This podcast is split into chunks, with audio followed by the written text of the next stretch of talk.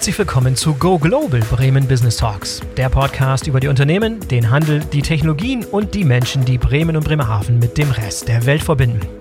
Der Go Global Bremen Business Talks Podcast ist ein Gemeinschaftsprojekt der Wirtschaftsförderung Bremen, der Handelskammer Bremen und der Bremer Senatorin für Wirtschaft, Arbeit und Europa.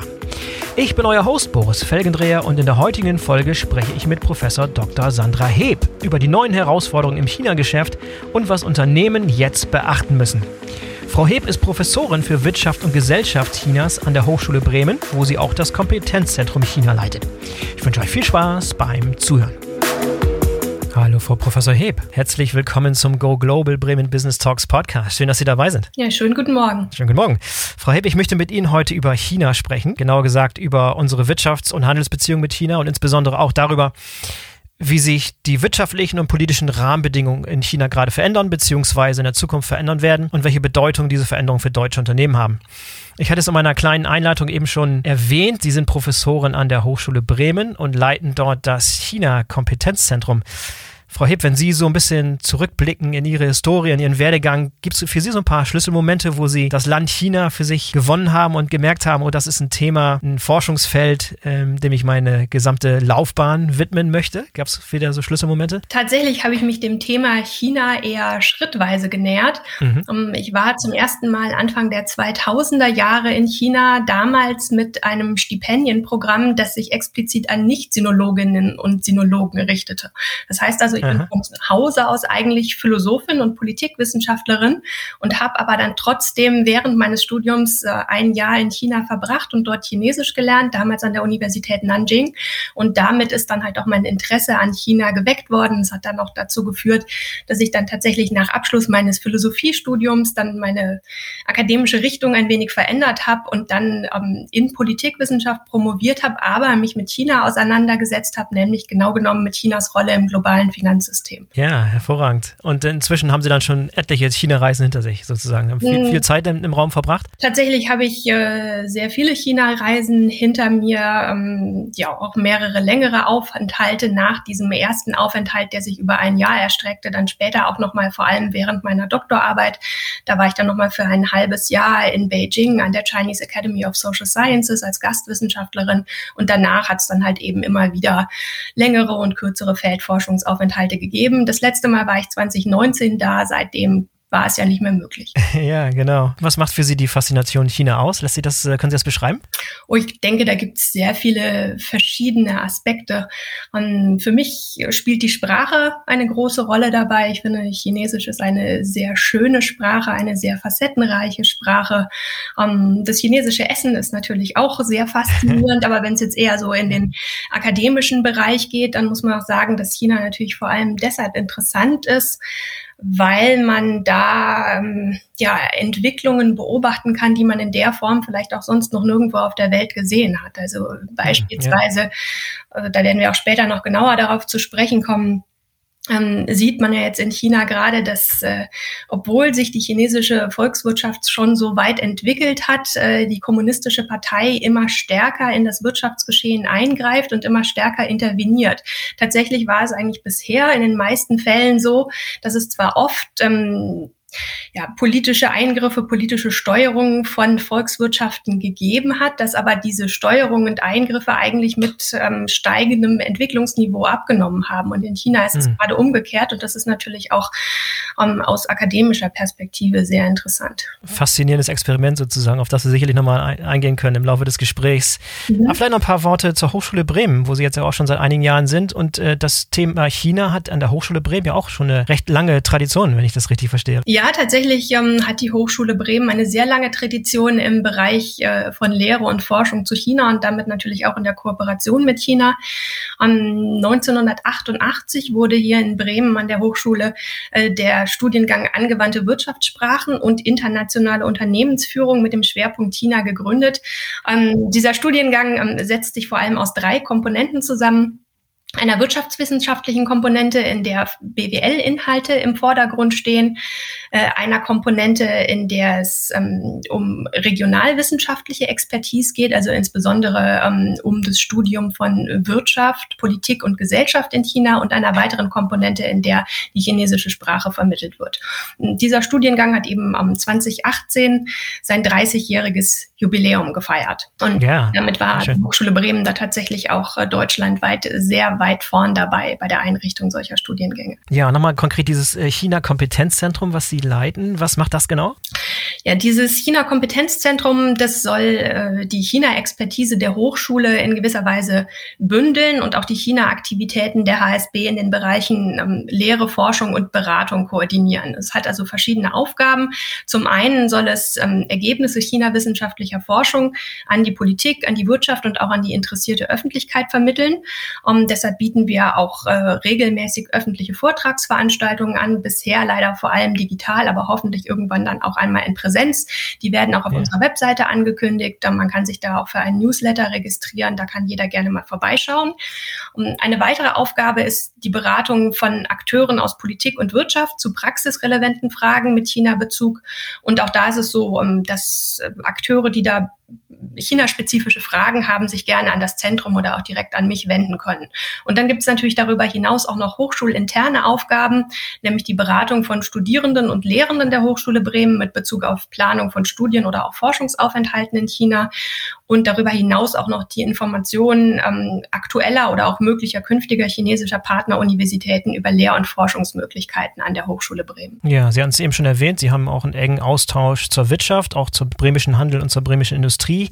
Welchen Stellenwert hat China eigentlich inzwischen für den bremischen Handel? Also wir wissen, dass die Handelsbeziehungen mit China für Deutschland enorm wichtig sind und es gilt wahrscheinlich auch im gesteigerten Maße für bremische Unternehmen, weil halt diese Exportabhängigkeit so enorm groß ist bei deutschen Unternehmen oder der Exportfokus, soll ich lieber sagen. Ja, also wir haben ähm, wie Sie ja gerade schon gesagt haben, traditionell sehr enge Beziehungen zwischen China und Bremen aufgrund dieser Exportausrichtung der, der bremischen Wirtschaft, auch aufgrund der Bedeutung der Häfen. Und wir haben ähm, Beziehungen, die teilweise bis ins 19. Jahrhundert zurückreichen, wie zum Beispiel im Fall der Firma Melchers, die ja seit 155 Jahren schon im China-Geschäft tätig ist. Heute unterhalten über 500 Unternehmen aus dem Bundesland Bremen geschäftliche Beziehungen zu China und davon sind auch fast 200 mit einer Tochtergesellschaft oder mit einer Produktionsstätte oder zumindest mit einem Handelsvertreter vor Ort aktiv. Umgekehrt haben auch etwa 150 Unternehmen aus China hier im Bundesland Bremen eine Gesellschaft gegründet oder hier investiert. Und wie Sie eben schon sagten, besonderen Stellenwert haben hier natürlich Handel und Logistik. Chinesische Häfen gehören dabei beispielsweise zu den bedeutendsten Partnern der Häfen in Bremen. Ja, wenn wir jetzt mal ein bisschen Revue passieren lassen, die letzten zehn Jahre, wie haben sich äh, allgemein die Wirtschaftsbeziehungen zwischen Deutschland und China so in den letzten zehn Jahren entwickelt? Was waren so wichtige Meilensteine und was waren so in Kurzfassung sozusagen die wichtigsten Entwicklungen dieser letzten zehn Jahre? Also die Beziehungen zwischen ähm, Deutschland und China sind weiterhin sehr eng. Die werden aber gleichzeitig zunehmend kompliziert und konfliktbelastet. Und ich denke, ähm, dass wir darüber vielleicht ein bisschen genauer sprechen sollten. Das ist vielleicht noch ein bisschen interessanter als mögliche Meilensteine. Mhm. Und warum werden die immer komplizierter und konfliktbelasteter? Ich denke, das hat vor allem drei Gründe. Der erste Grund um, ist der, dass aufgrund der Entwicklungsfortschritte Chinas um, die Wirtschaftsbeziehungen zwischen China und Deutschland nicht länger nur von Komplementarität äh, geprägt sind, sondern vielmehr von Konkurrenz. Also man könnte sagen, chinesische Unternehmen waren lange vor allem in günstiger Massenproduktion mit relativ geringen Wertschöpfungsanteilen aktiv und sind, so könnte man es salopp formulieren, deutschen Unternehmen damit nicht so sehr in die Quere gekommen. Und das ändert sich ja. jetzt. Aufgrund dieser erfolgreichen Entwicklung Chinas in den letzten vier Jahrzehnten bewegen sich chinesische Unternehmen halt immer mehr auch in Bereiche, in denen sie möglicherweise zu deutschen Unternehmen in Konkurrenz treten können. Das ist natürlich grundsätzlich erstmal etwas, was die Beziehungen schwieriger macht. Das steht im Zusammenhang ähm, dann natürlich auch zu dem zweiten Grund. Äh, als den zweiten Grund für dieses zunehmend komplizierter werdende Verhältnis würde ich ähm, ein gewisses Ungleichgewicht in den Beziehungen ansprechen.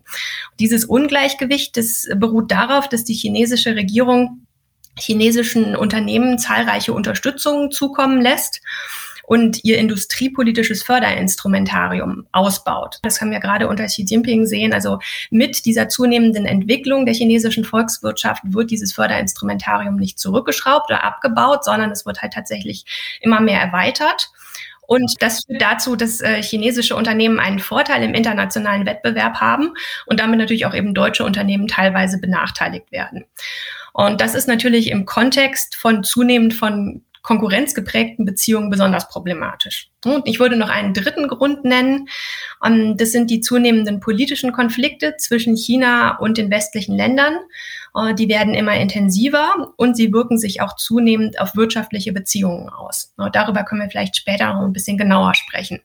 Aber nichtsdestotrotz, also die Beziehungen sind weiterhin sehr eng. Wie ja eigentlich vermutlich allen bekannt ist, war China 2020 zum Beispiel zum fünften Mal in Folge der wichtigste Handelspartner Deutschlands. Bei den Exporten lag die Volksrepublik ähm, auf Platz zwei aus deutscher Sicht. Wichtigste Güter ähm, bei den deutschen Exporten nach China sind ähm, vor allem Maschinen, Autos und Autoteile, Elektrotechnik und Chemie. Ähm, man kann jetzt sehen, dass sich seit 2018 das Wachstum der deutschen Exporte nach China etwas verlangsamt hat. Bei den Ursachen handelt es sich natürlich vor allem um ein sinkendes chinesisches Wirtschaftswachstum, aber im vergangenen Jahr natürlich auch äh, um die Auswirkungen der Corona-Pandemie. Ja, welchen Stellenwert nehmen inzwischen eigentlich Direktinvestitionen deutscher Unternehmen in China ein und welche Problematiken ergeben sich bei deutschen Direktinvestitionen in China? Ja, China ist äh, tatsächlich auch ein sehr wichtiger Produktionsstandort äh, deutscher Unternehmen, das ja auch schon seit langer Zeit. Auch hier gilt, es vor allem wichtig im Bereich äh, von Maschinen- und Anlagenbau, in der Chemie und in der Automobilindustrie. Problematisch ist in dieser Hinsicht allerdings ein beschränkter Marktzugang. Es gibt verschiedene ja. Sektoren in China, in denen äh, Investitionen ausländischer Unternehmen grundsätzlich nicht erlaubt sind. Es gibt andere Bereiche, in denen zwar ausländische Investoren investieren dürfen, aber nur unter bestimmten Voraussetzungen, beispielsweise unter der Voraussetzung, dass sie eine bestimmte Beteiligungsobergrenze nicht überschreiten. Und dann gibt es hm. wieder andere Bereiche, in denen zwar ein ausländischer Investor auch tätig werden kann, in dem aber spezielle Lizenzen oder andere Genehmigungen erforderlich sind. Ähm, ja, die regulatorischen Bestimmungen in dieser Hinsicht sind so ein ganz kleines bisschen unübersichtlich. Ähm, es gibt da zum einen eine Negativliste, die sich direkt auf ausländische Direktinvestitionen bezieht. Ähm, die sieht zum Beispiel ein Investitionsverbot im Bereich der Landwirtschaft vor. Und die Anzahl der Branchen auf dieser Liste, die wird immer weiter reduziert. Und das signalisiert natürlich grundsätzlich eine Marktöffnung. Tatsächlich ist die Angelegenheit aber ein kleines bisschen komplizierter, denn es gibt neben dieser bereits erwähnten Liste auch noch eine Negativliste mit Bezug auf den Marktzugang. Und die gilt eben nicht nur für ausländische Unternehmen, sondern auch für chinesische Unternehmen. Der jüngste Entwurf dieser Liste sieht zum Beispiel vor, dass private Unternehmen grundsätzlich nicht mehr in der Medienbranche investieren dürfen. Ja. Und nun ist es so, dass die Liberalisierung ausländischer Direktinvestitionen durch Anpassung von der ersten Liste teilweise durch Lizenzvergabeverfahren gemäß der zweiten Liste so ein bisschen konterkariert werden. Das heißt also, es kommt vor, dass ausländische Unternehmen offiziell in bestimmten Branchen zwar investieren dürfen, de facto aber teilweise durch Lizenzvergabeverfahren ausgeschlossen werden. Und ähm, es ist über viele Jahre hinweg wurde ein Investitionsabkommen zwischen China und der EU verhandelt. Das sollte vor allem den Zugang europäischer Unternehmen zum chinesischen Markt verbessern. Aber aufgrund politischer Konflikte wird dieses Abkommen in absehbarer Zeit wohl erstmal nicht verabschiedet werden. Verstanden. Wie, ähm, was, was, wenn Sie Unternehmen raten? Äh, das ist ja gar nicht so einfach, da durchzusteigen oder da am Ball zu bleiben. Führt das zu einer gewissen Verunsicherung auf Seiten der deutschen Unternehmer, die das nicht richtig verstehen? Und gibt es da Mechanismen, sich auf dem Laufenden zu halten? Enger Kontakt zu ihrer Hochschule beispielsweise oder zu den Handelskammern, zur Wirtschaftsförderung? Was, was sind da so Ratschläge, wie man da dranbleiben kann, um das so ein bisschen besser vorherzusehen und ein bisschen die Unsicherheit vielleicht auch rauszunehmen? Also ich glaube, vorhersehen ist in diesem Kontext äh, tatsächlich sehr Schwer. schwierig. Der Kontakt mit den Handelskammern ist mit Sicherheit sehr hilfreich. Ähm, aber grundsätzlich ähm, ja, bedarf es da wahrscheinlich auch einer äh, sehr intensiven juristischen Beratung im Zweifelsfall. Aber man muss sich sozusagen, auch wenn man sich auf das China-Geschäft einlässt, dann auch zunehmend bewusst machen, dass das halt in gewisser Hinsicht auch äh, sozusagen ein sehr volatiles Geschäft ist, dass das halt auch vielen Schwankungen unterliegen kann und dass halt ähm, sozusagen die gesamten Beziehungen auch zunehmend politisiert werden und man halt sozusagen darauf eingestellt sein muss, äh, dass jederzeit irgendetwas Unerwartetes passiert. Es, es, bleibt spannend in der Beziehung. Auf jeden ja, Fall. das kann man auf jeden Fall so festhalten. Ja. Lassen wir den umge umgekehrten Fall anschauen, äh, mit den chinesischen Direktinvestitionen in Deutschland. Wie haben sich die im Laufe der Jahre entwickelt? Hat sich auch einiges getan? Ja, also der Bestand von chinesischen Direktinvestitionen in Deutschland ähm, ist noch deutlich geringer als der Bestand von deutschen Direktinvestitionen in China. Ähm, ja. Tatsächlich aber haben sich die chinesischen Direktinvestitionen in Deutschland in den letzten Jahren sehr dynamisch entwickelt. Ähm, aus chinesischer Sicht ist Deutschland auf jeden Fall ein sehr attraktiver Investitionsstandort und das gilt vor allem für Investitionen in den Transportsektor sowie in den Technologiesektor. Und diese beiden Bereiche sind ja auch eng verknüpft mit ähm, chinesischen Initiativen. Also zum einen haben wir da die Investitionen in den Transportsektor, die im Kontext der chinesischen Seidenstraßeninitiative stehen. Und das ist ein um, im Jahr 2013 von Chinas Regierung ins Leben gerufenes Projekt, das vor allem darauf abzielt, die wirtschaftliche Integration insbesondere in Eurasien durch Infrastrukturinvestitionen zu verbessern. Und diese Seidenstraßeninitiative, die hat natürlich nicht nur wirtschaftliche, sondern auch um, politische Dimensionen, zielt also ganz klar auch auf eine Stärkung des geopolitischen Einflusses China ab. Ein Beispiel, ähm, für Investitionen in diesem Kontext äh, ist die Investition der chinesischen Staatsreederei Costco in um, ein Hamburger Container-Terminal. Grundsätzlich muss man natürlich sagen, dass chinesische Direktinvestitionen genauso wie Direktinvestitionen aus allen anderen Ländern dieser Welt ähm, aus Gründen der wirtschaftlichen Effizienz erst einmal begrüßenswert sind. Aber gerade auch mit diese, mit Bezug auf diese Investition würde ich sagen, dass sie aus mindestens zwei Gründen problematisch ist. Ne? Also wir haben da zum einen ein Reziprozitätsproblem. Das heißt also, chinesische Unternehmen haben die Möglichkeit, in Deutschlands kritische Infrastruktur zu investieren, aber deutsche Unternehmen haben in China keine solche Möglichkeit. Mhm. Also wir haben hier kein Level Playing Field. Und dann muss man natürlich äh, aufgrund der politischen Dimensionen äh, dieser Seidenstraßeninitiative auch ähm, strategische Bedenken äußern. Ne? Also chinesische Unternehmen haben mittlerweile in zahlreichen Häfen in Europa investiert und mit jeder weiteren Investition steigt natürlich das Risiko, dass die chinesische Regierung Einfluss auf globale Lieferketten nehmen könnte und dass sie das auch als politisches Druckmittel verwenden könnte. Ähm, ja, kommen wir auf den anderen Bereich zu sprechen. Das sind eben diese Investitionen im Technologiebereich. Die haben vor allem seit Verabschiedung der industriepolitischen Initiative Made in China 2025 im Jahr 2015 an Bedeutung gewonnen. Ähm, diese Initiative, die zielt darauf ab, die Produktion in China zu digitalisieren und auch ganz grundsätzlich die Qualität industrieller Produkte zu steigern. Aber sie sieht auch äh, die Förderung von besonders zukunftsträchtigen Industrien vor, wie zum Beispiel der Robotik oder der Medizintechnologie oder auch erneuerbarer Energien ein Hintergrund oder Gedanke hinter dieser Initiative ist, dass an die Stelle von günstiger Massenproduktion mit recht geringer Wertschöpfung vor allem ähm, ja, qualitativ hochwertige und innovative Produkte treten sollen. Und das soll dazu dienen, die Konkurrenzfähigkeit des chinesischen Exportsektors vor dem Hintergrund von steigenden Lohnkosten in China zu sichern. Ähm, und in diesem Kontext spielen Investitionen in ausländische Unternehmen auch eine sehr wichtige Rolle. Uh, manche Beobachter haben in diesem Kontext auch so ein bisschen davon gesprochen, dass ähm, man diese Initiative mit den dort aufgelisteten Sektoren auch in gewisser Weise als eine Art Einkaufsliste bezeichnen könnte. Mhm. Ähm, Deutschland ist also in diesem Zusammenhang ein interessantes Zielland äh, das prominenteste Beispiel in dem Kontext ist, glaube ich, heute immer noch äh, die Übernahme der Robotikfirma KUKA durch ein chinesisches ja. Unternehmen. Der Klassiker. Ähm, Midea im Jahr 2016. Ja. Ähm, ja, und auch hier kann man sagen, also chinesische Direktinvestitionen in Unternehmen im Hochtechnologiebereich wenn sie denn im Kontext von industriepolitischen Initiativen stehen, die sind schon auch ein bisschen problematisch, um, weil sie nämlich ähm, bei ungleichem Marktzugang schon auch dazu beitragen können, dass die Konkurrenzfähigkeit der deutschen Wirtschaft geschwächt wird. Mhm. Welche Chancen ergeben sich aus diesen beiden Initiativen, die Sie gerade besprochen haben für deutsche Unternehmen? Ja, also gerade wenn wir jetzt über chinesische Direktinvestitionen in Deutschland sprechen, dann ist natürlich grundsätzlich erstmal äh, positiv, ähm, wenn es eine sozusagen eine, eine neue Kapitalquelle in Form von ähm, chinesischen Investoren gibt. Ne? Das ist natürlich grundsätzlich dann immer begrüßenswert und man kann natürlich auch hervorheben, ähm, dass solche Investitionen natürlich auch grundsätzlich die wirtschaftlichen Beziehungen zwischen China und Deutschland stärken. Das ist ja auch was Positives.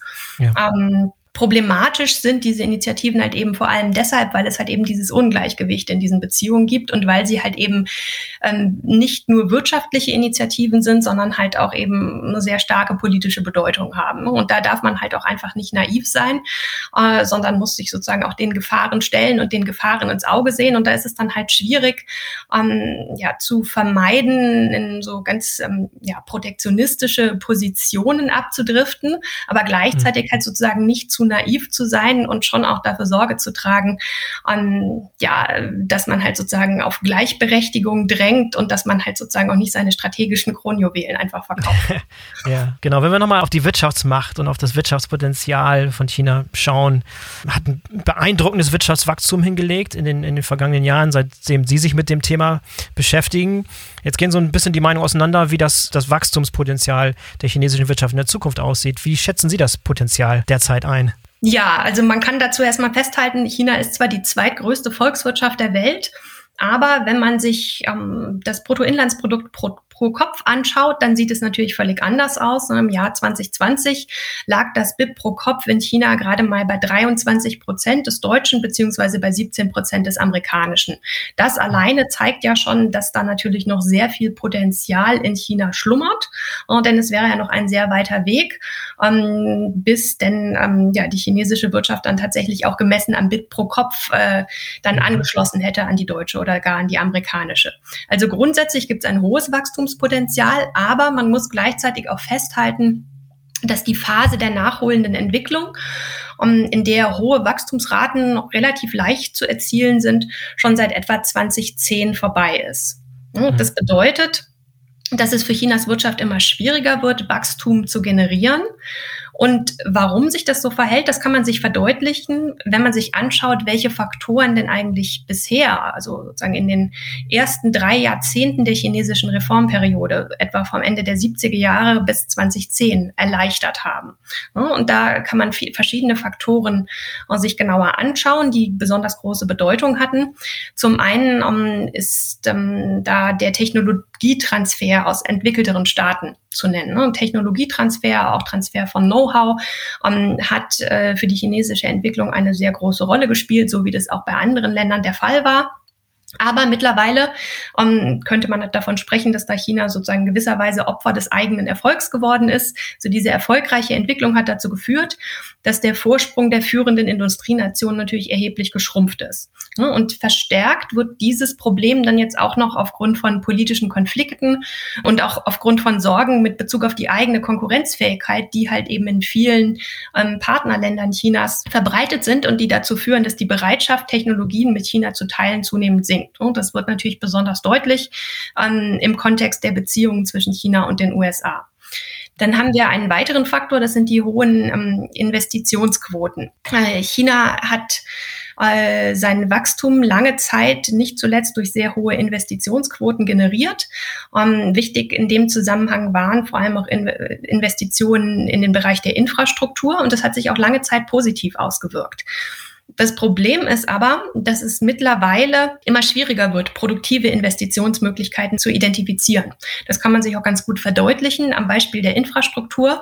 Ähm, wenn man schon ein so gut ausgebautes Hochgeschwindigkeits-Eisenbahnnetz äh, hat, äh, wie das in China der Fall ist, dann kann man natürlich nicht mehr allzu viel dazu gewinnen, indem man das halt immer noch weiter ausbaut. Oder wenn man halt schon ähm, das ganze Land mit Flughäfen zugepflastert hat, dann kann man auch nicht mehr wirklich viel gewinnen, wenn man noch einen weiteren baut. Ja, also ja. das heißt, ähm, gerade im Bereich der Infrastruktur ist mit Sicherheit auch noch Potenzial, sie weiterzuentwickeln, aber es wird halt immer schwieriger. Man muss immer genauer hinschauen, um irgendetwas zu identifizieren, was tatsächlich dann auch noch mittel- bis langfristig einen positiven Beitrag zum BIP-Wachstum ermöglicht. Das heißt also grundsätzlich können wir hier, können wir hier beobachten, dass äh, die Effizienz von Investitionen immer weiter sinkt und dass auch immer mehr Ressourcen verschwendet werden. Und das ist natürlich ein großes Problem. Das äh, führt unter anderem auch zu wachsender Verschuldung. Und das äh, ist natürlich vor allem dann ein Problem, ähm, wenn die Verschuldung schneller steigt als das Wirtschaftswachstum, weil man dann halt sozusagen nicht mehr wirklich äh, aus den Schulden herauswachsen kann. Wir haben noch ein paar andere Faktoren, die sind auch noch relevant. Vielleicht kann ich da auch noch kurz drauf eingehen. Ähm, Industrialisierung. Industrialisierung ähm, ist natürlich immer vor allem in der frühen Phase der wirtschaftlichen Entwicklung von ziemlich großer Bedeutung. Die ist deshalb auch so wichtig, weil sie ähm, zu einer großen Produktivitätssteigerung führt. Das heißt also, wenn man ähm, vor allem Arbeitskräfte von der Landwirtschaft in die Industrie verschiebt, dann arbeiten die dort produktiver. Aber diese Verschiebung ist halt mittlerweile weitestgehend abgeschlossen. Das bedeutet, dass die Löhne in China sehr stark steigen und dass auch eine wichtige Quelle für Produktivitätszuwächse versiegt. Ähm, jetzt kann man natürlich sagen, der Dienstleistungssektor in China hat noch äh, großes Wachstumspotenzial. Aber so eine Verschiebung von Ressourcen von der Industrie in den Dienstleistungssektor geht meistens mit einer geringeren Produktivitätssteigerung einher. Und das ist natürlich ein Problem.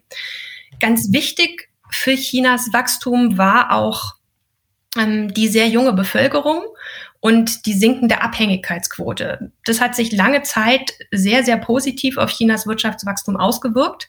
Aber jetzt ist China mit dem, ja, mit dem Problem einer rapide alternden Bevölkerung konfrontiert. Also die Bevölkerung im erwerbsfähigen Alter in China, die schrumpft schon seit einigen Jahren. Das führt dazu, dass die Sozialversicherungssysteme vor große Herausforderungen gestellt sind. Das verschärft die Lohnsteigerungen, es bedroht auch die Konkurrenzfähigkeit chinesischer Produkte auf dem Weltmarkt und führt zum Beispiel dazu, dass Unternehmen in Branchen wie der Textilindustrie China verlassen, weil sie in anderen Ländern günstiger produzieren können. Ja, das hört sich ein bisschen so an, als wenn viele der, der Wachstumsquellen und Wachstumsfaktoren der Vergangenheit heute nicht mehr so gegeben sind. Wo, wo soll denn zukünftig das Wachstum Chinas herkommen? Wenn es denn irgendwann stattfindet? Wo soll es herkommen? Was sind die großen Wachstumsquellen, die noch offen stehen? Ja, also dazu kann man festhalten, um weiter wachsen zu können, muss China auf jeden Fall sein Wachstumsmodell ändern. Hm, ähm, das heißt, Chinas Wirtschaft muss in der Wertschöpfungskette aufsteigen und Chinas Wirtschaft muss einen Wechsel weg von der Quantität hin zur Qualität vollziehen und innovativer und produktiver werden. Mhm. Das lässt sich jetzt aber erstmal so relativ leicht sagen. Tatsächlich lässt sich das aber auch nicht so unglaublich leicht umsetzen. Und da haben wir ein großes Hindernis. Das ist der geringe Bildungsgrad der chinesischen Bevölkerung. China hm. schneidet tatsächlich auch im Vergleich zu anderen Ländern im mittleren Einkommens da sehr schlecht ab. Das klingt vielleicht jetzt erstmal so ein bisschen überraschend, ja. insbesondere für all diejenigen, die vielleicht auch häufiger ähm, ja, Kontakt zu China haben. Ähm, aber das ist vielleicht manchmal so ein bisschen irreführend, weil ja diejenigen, die jetzt gerade auch im Geschäftsbereich Kontakte zu China unterhalten, natürlich meistens einfach ähm, Kontakt zu den städtischen Eliten haben. Und das sind natürlich diejenigen, die immer besser ausgebildet sind. Ja, da gibt's überhaupt keine Frage. Aber ähm, was halt häufig ähm, ignoriert wird, was sich viele halt nicht klar machen, weil sie da nicht so besonders stark in Berührung geraten, ist eben die Tatsache, dass der Großteil der chinesischen Kinder und Jugendlichen nun mal auf dem Land lebt und nicht in der Stadt. Und das Bildungssystem auf dem Land ist diesen Anforderungen überhaupt nicht gewachsen. Es ist sehr viel schlechter als das Bildungssystem in der Stadt. Und das ist natürlich ein riesengroßes Problem, wenn eben der Großteil ähm, der nachwachsenden Generation eben ähm, sagen äh, im Kontext eines so schlechten Bildungssystems äh, aufwächst. Und das könnte tatsächlich zu massiven Problemen in der Gestalt von hoher Arbeitslosigkeit oder auch von wirtschaftlicher Stagnation führen. Das ist so ein Problem, das halt im Westen noch nicht so sehr bekannt ist, aber das tatsächlich unter Umständen recht dramatische Konsequenzen haben könnte. Und ein weiteres mögliches Hindernis besteht ähm, vielleicht auch im politischen System. Ja, man kann die Frage stellen, ob denn eigentlich in China die politischen Rahmenbedingungen geeignete Voraussetzungen für ein neues Wachstumsmodell mit sich bringen. Hm, also man kann äh, in China unter ähm, dem KP-Generalsekretär und Staatspräsidenten Xi Jinping beobachten, dass das politische System immer repressiver wird, dass die Eingriffe in Wirtschaft und Gesellschaft immer weiter zunehmen, die Rechtssicherheit auch im wirtschaftlichen Bereich abnimmt und auch der Raum für kritische Diskurse schrumpft. Und vieles spricht nun tatsächlich dafür, dass sich dieses politische Klima negativ auf die Innovationskraft der chinesischen Wirtschaft auswirken wird. Ähm, und vor diesem Hintergrund denke ich, dass es ähm, auch für Unternehmen wichtig ist, sich darüber klar zu werden, dass halt eben nicht garantiert ist, dass sich Chinas wirtschaftlicher Aufstieg weiter fortsetzen wird in ähnlicher Form, wie wir ihn bisher erlebt haben, sondern dass da schon ein ernstzunehmendes Risiko besteht, dass China eine lange Phase wirtschaftlicher Krisen und Stagnation erleben wird. Es kann natürlich auch anders kommen, aber man muss sich das halt eben verdeutlichen, dass es da tatsächlich sehr viele Hindernisse gibt. Und es ist in diesem Kontext vielleicht auch wichtiger, mal darauf hinzuweisen, dass China damit überhaupt gar kein Einzelfall wäre. Also es ist so wie China schon sehr vielen Ländern gelungen, sich von einem unterentwickelten und von Armut geprägten Land in ein Land mit mittlerem Einkommen emporzuarbeiten, so wie China es heute ist. Mhm. Aber den wenigsten Ländern ist es gelungen, denn ihr Wachstumsmodell nach Erreichen dieser Stufe so anzupassen, dass sie sich dann eben auch zu Ländern mit einem hohen Einkommen entwickeln konnten. Und vielleicht ist auch in dem Kontext noch der Hinweis ganz interessant, dass bis auf ganz wenige Ausnahmen, die aber aufgrund ihrer begrenzten Größe oder auch auf aufgrund ihres Ressourcenreichtums nicht wirklich als Referenzmodell oder als Vergleichsmodell für China in Frage kommen, dass sich ja nicht bei all diesen Ländern um Demokratien handelt. Ja, ja, besonders äh, überrascht hat mich auch, Sie sagten es eben schon, es ist Überraschung, äh, für mich auch eine Überraschung, dass das allgemeine Bildungsniveau gar nicht dem entspricht, was so der Beobachter aus der, aus der Ferne so wahrnimmt. Ich dachte, da würde uns China inzwischen den, den Rang ablaufen, aber in der Tat bei etwas über 1,4 Milliarden Menschen. Da sind dann auch ganz viele dabei, die auf dem Land leben und noch nicht dieses die Bildungsniveau erreicht haben. Was aber auch ein Ausdruck dessen ist, was da noch für ein Potenzial schlummert, wenn man weiß, es richtig zu heben. Ja, unser China-Bild ist natürlich auch einfach verzerrt dadurch, um, dass wir dann im Wesentlichen natürlich dann eben Kontakt zu den städtischen Eliten haben, äh, zu der Mittelschicht in den Städten, um, zu den Akademikern, den Unternehmern, aber dass halt ähm, ja die wenigsten von uns, mich eingeschlossen, dann auch wirklich regelmäßig ähm, da in China ähm, sozusagen äh, die Landbevölkerung besuchen und da einen intensiven Kontakt haben und da auch einmal mitbekommen, um, ähm, was so deren Sorgen und Nöte sind und was sie beschäftigt. Das ist natürlich schon eine ziemliche Verzerrung des, des China-Bilds hier auch bei uns in Deutschland. Ja, deshalb machen wir auch einen Podcast wie diesen, damit das, mhm. das China-Bild etwas präziser wird. Jetzt haben Sie schon eine ganze Reihe an, an Entwicklungen genannt in China, die, die für deutsche Unternehmen relevant sind, aber das vielleicht nochmal zusammengefasst. Was sind so die wirklich aktuell die wichtigsten Entwicklungen und welche Entwicklungen haben wir bisher noch nicht angesprochen, die und deutsche Unternehmer auf der Uhr haben sollten? Mhm. Also ich denke, ähm, wir sollten vielleicht vor allem auf die eingehen, über die wir jetzt noch nicht so wirklich gesprochen haben. Mhm, gerne. Und ähm, das sind tatsächlich ähm, ja, Entwicklungen, äh, die sich aus den politischen Entwicklungen ergeben, von denen ich eben schon kurz gesprochen hatte. Also wir haben halt eben unter Xi Jinping diese zunehmende politische Repression, äh, schleichende Verwandlung von einem autoritären in ein totalitäres System und das geht halt, wie ich schon sagte, mit einer zunehmenden Politisierung der Wirtschaft einher und auch mit zunehmenden Eingriffen der kommunistischen Partei in das Wirtschaftsgeschehen. Ein Beispiel dafür ist die Einrichtung von sogenannten Parteizellen in Unternehmen. Um, ähm, Unternehmen in China sind grundsätzlich gesetzlich sich dazu verpflichtet, eine organisierte Vertretung der kommunistischen Partei, also eine sogenannte Parteizelle, in ihrem Unternehmen einzurichten, wenn sie mindestens drei Parteimitglieder beschäftigen. Und auf diese Zahl kommt man ja schnell. Ähm, so. Ähm, in chinesischen Privatunternehmen und auch in solchen mit ausländischer Beteiligung wurde aber lange Zeit nicht so sehr darauf gedrängt, dass das auch wirklich umgesetzt wird. Zudem war es lange so, dass Parteizellen keinen wirklichen Einfluss hatten auf unternehmerische Entscheidungen. Aber das ändert sich jetzt seit einigen Jahren. So auch Privatunternehmen geraten zunehmend unter Druck, Parteizellen einzurichten und in Staatsunternehmen zumindest ist es schon so weit, dass Parteizellen zunehmend versuchen, auch Einfluss auf geschäftliche Entscheidungen zu nehmen. Und die kommunistische Partei versucht äh, zumindest auch ihr Mitspracherecht der, durch die Parteizellen äh, im Privatsektor durchzusetzen.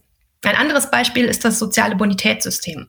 Äh, davon haben wahrscheinlich auch die meisten schon gehört. Es ist ein System zur Überwachung, Bewertung, Sanktionierung von Einzelpersonen, äh, öffentlichen Institutionen und eben auch Unternehmen, auch ausländischen Unternehmen. Dieses System zielt darauf ab, die Durchsetzungsfähigkeit der Regierung zu stärken und auch die Umsetzung von Gesetzen und Regularien zu verbessern. Aber gleichzeitig bietet dieses System eben auch ein Einfallstor für eine weitere Politisierung der Geschäftswelt und die Sanktionierung von Verhalten, das vielleicht aus ideologischen Gründen von der kommunistischen Partei nicht erwünscht ist. Schwierig für Unternehmen ist auch, dass sie sich einem wachsenden Druck ausgesetzt sehen, sich zu den politischen Zielen der kommunistischen Partei zu bekennen und auch in ideologischer Hinsicht Farbe zu bekennen. Ein Beispiel dafür ähm, ist der Konflikt um Baumwolle aus Xinjiang der ähm, vor einigen Monaten sich entfaltet hat. H&M wurde damals ja in China boykottiert, nachdem sich das Unternehmen unter dem Druck westlicher NGOs dazu verpflichtet hatte, keine Baumwolle aus Xinjiang mehr zu verwenden, um nicht von der Zwangsarbeit der Uiguren zu profitieren. Und dieses Beispiel zeigt eigentlich auch, dass Unternehmen die sich auch vielleicht gar nicht als politische Akteure verstehen, zunehmend dazu gezwungen werden, sich politisch zu positionieren, weil sie halt einfach ähm, in die Situation geraten, ähm, dass sie ja konfrontiert werden mit nicht miteinander vereinbaren Forderungen aus Politik und Gesellschaft im Westen einerseits und Politik und Gesellschaft in China andererseits. Also das heißt sozusagen insgesamt wird es sehr viel schwieriger für Unternehmen, sich als Akteure, die sich vielleicht völlig apolitisch verstehen, sich fernzuhalten von all diesen politischen Geschehen. Und vielleicht noch ähm, ein, ein letztes Beispiel für diese zunehmende Politisierung wie ich schon eingangs sagte, bekommen Unternehmen natürlich auch zunehmend die Auswirkungen von geopolitischen Konflikten zu spüren. Ein Beispiel dafür ist das chinesische Antisanktionsgesetz, das ja die Umsetzung ausländischer Sanktionen durch in China tätige Unternehmen unter Strafe stellt und bei Umsetzung der Sanktionen auch Schadensersatzklagen zulässt. Dieses Gesetz wurde im Sommer des diesen Jahres verabschiedet und es bringt ausländische Unternehmen, wenn es denn tatsächlich auch so angewendet wird, unter Umständen in eine sehr schwierige Lage. Die könnten sich dann nämlich in der Situation befinden, dass sie eine Sanktion aufgrund von Vorschriften der USA vielleicht befolgen müssen, aber sie gleichzeitig aufgrund von Vorschriften in China nicht befolgen dürfen. Und im Extremfall könnte das halt eben zur Folge haben, dass sie sich zwischen den Beziehungen zu den USA und den Beziehungen zu China entscheiden müssen. Und das wird vielen Unternehmen äh, im Zweifelsfall mit Sicherheit nicht sehr leicht fallen. Ja, in der Tat sehr, sehr schwierige, komplexe Themen, die Sie da ansprechen. Ähm, was mich immer wieder zurückbringt zu dem Thema China-Kompetenz. Äh, was, was würden Sie denn deutschen Unternehmen, vielleicht auch Bremer Unternehmen, mit denen Sie häufig zu tun haben, raten, was sie tun können, um ihre China-Kompetenz zu erhöhen? Denn ich kann mir vorstellen, wer dort Geschäfte machen will, wer die Geschäfte dort ausbauen will, muss ganz, ganz eng dranbleiben aufgrund dieser komplizierten, schwierigen Situationen, die sich da zum Teil auftun. Was gibt so ein paar handfeste Ratschläge für Bremer Unternehmen, die im Bereich China-Kompetenz nochmal eine Schippe drauflegen wollen? Ich würde vielleicht ganz grundsätzlich und noch nicht ganz so handfest erstmal ähm, an Bremer Unternehmen auch appellieren, so wie an alle andere Unternehmen auch, dass sie sich verdeutlichen sollten, dass sie sich tatsächlich eben in einem zunehmend politisierten Umfeld bewegen. Und das ist ähm, vielleicht für einige ähm, etwas, äh, worüber sie sich noch nicht so ganz klar geworden sind, weil sie sich ja selbst eben auch nicht unbedingt als politische Akteure verstehen. Sind sie ja, ja. eigentlich auch nicht. Ne? Ja. Ähm, dann würde ich auf jeden Fall auch dazu raten, ähm, das Unternehmen, die ähm, Bestimmungen dieses sozialen Bonitätssystems, die einer kontinuierlichen Anpassung unterliegen, äh, tatsächlich immer genau im Auge behalten sollen, dass sie auch ähm, sich möglicherweise auf die Geschäftstätigkeit auswirkende neue Gesetze, wie zum Beispiel dieses Antisanktionsgesetz, auch genau verfolgen und studieren sollten und sich dabei natürlich auch immer ähm, ja, juristisch beraten lassen sollten. Ich denke mal, bei den großen Unternehmen ist das sowieso schon der Fall, aber vielleicht bei kleineren Unternehmen, die vielleicht auch erst neu ins China-Geschäft einsteigen, um da ist das halt dann nochmal ja, sehr viel wichtiger, dass man das halt sozusagen nicht versucht, auf eigene Faust zu tun, sondern sich da tatsächlich auch ähm, Rückendeckung, Unterstützung, juristischen Rat holt. Und ganz allgemein würde ich halt grundsätzlich auch noch dazu raten, eben nicht nur die wirtschaftlichen ähm, Entwicklungen in China, sondern auch die politischen Entwicklungen in China und auch sozusagen diese Konflikte zwischen China und anderen Ländern wirklich ganz aufmerksam zu beobachten, um mögliche geschäftliche Risiken besser einschätzen zu können. Ähm, das China-Kompetenzzentrum der Hochschule Bremen, sofern das denn ähm, im Rahmen seiner Möglichkeiten liegt, ist dann natürlich grundsätzlich auch gerne behilflich. Ähm, ich hatte anfangs ja auch schon gesagt, dass wir immer wieder Veranstaltungen anbieten. Die sind natürlich nicht juristischer Natur. Ja. Wir können keine juristischen Ratschläge oder dergleichen geben, aber der Besuch der Veranstaltung kann mit Sicherheit auch dazu beitragen, grundsätzlich das Verständnis dafür zu erhöhen, was denn in China gerade passiert. Und ähm, bei Interesse können sich aber auch Unternehmer gerne bei dem Zentrum oder bei mir melden und äh, bei Bedarf können wir mit Sicherheit auch gerne Veranstaltungen konzipieren und die dann auch zumindest einen kleinen Beitrag dazu leisten, dass sich äh, die Unternehmen in diesem äh, sich wandelnden politischen ähm, äh, Rahmen und äh, ja, sich vielleicht ein bisschen besser orientieren können. Ja, ich kann mir vorstellen, dass der Informationsbedarf sehr, sehr groß ist äh, und dass da der ein oder andere davon Gebrauch machen wird. Ich werde auf jeden Fall ein paar Informationen und Links in den Shownotes bereithalten, auch mit Links zur, zur Handelskammer und zum, zur Wirtschaftsförderung Bremen, die da auch immer ganz kompetent zur Seite stehen können, dieser doch sehr, sehr komplizierten unübersichtlichen teilweise Situation. Frau Heb, vielen, vielen Dank für das interessante Gespräch heute. Hat mir sehr, sehr viel gebracht. Ich habe sehr viel dazu gelernt. Ich hoffe, unsere Zuhörer auch. Und die Sinne wurden geschärft und die China-Kompetenz haben wir jetzt unter unserer Hörschaft vielleicht ein bisschen, ein bisschen angehoben, vielleicht einen kleinen Beitrag dazu beigetragen.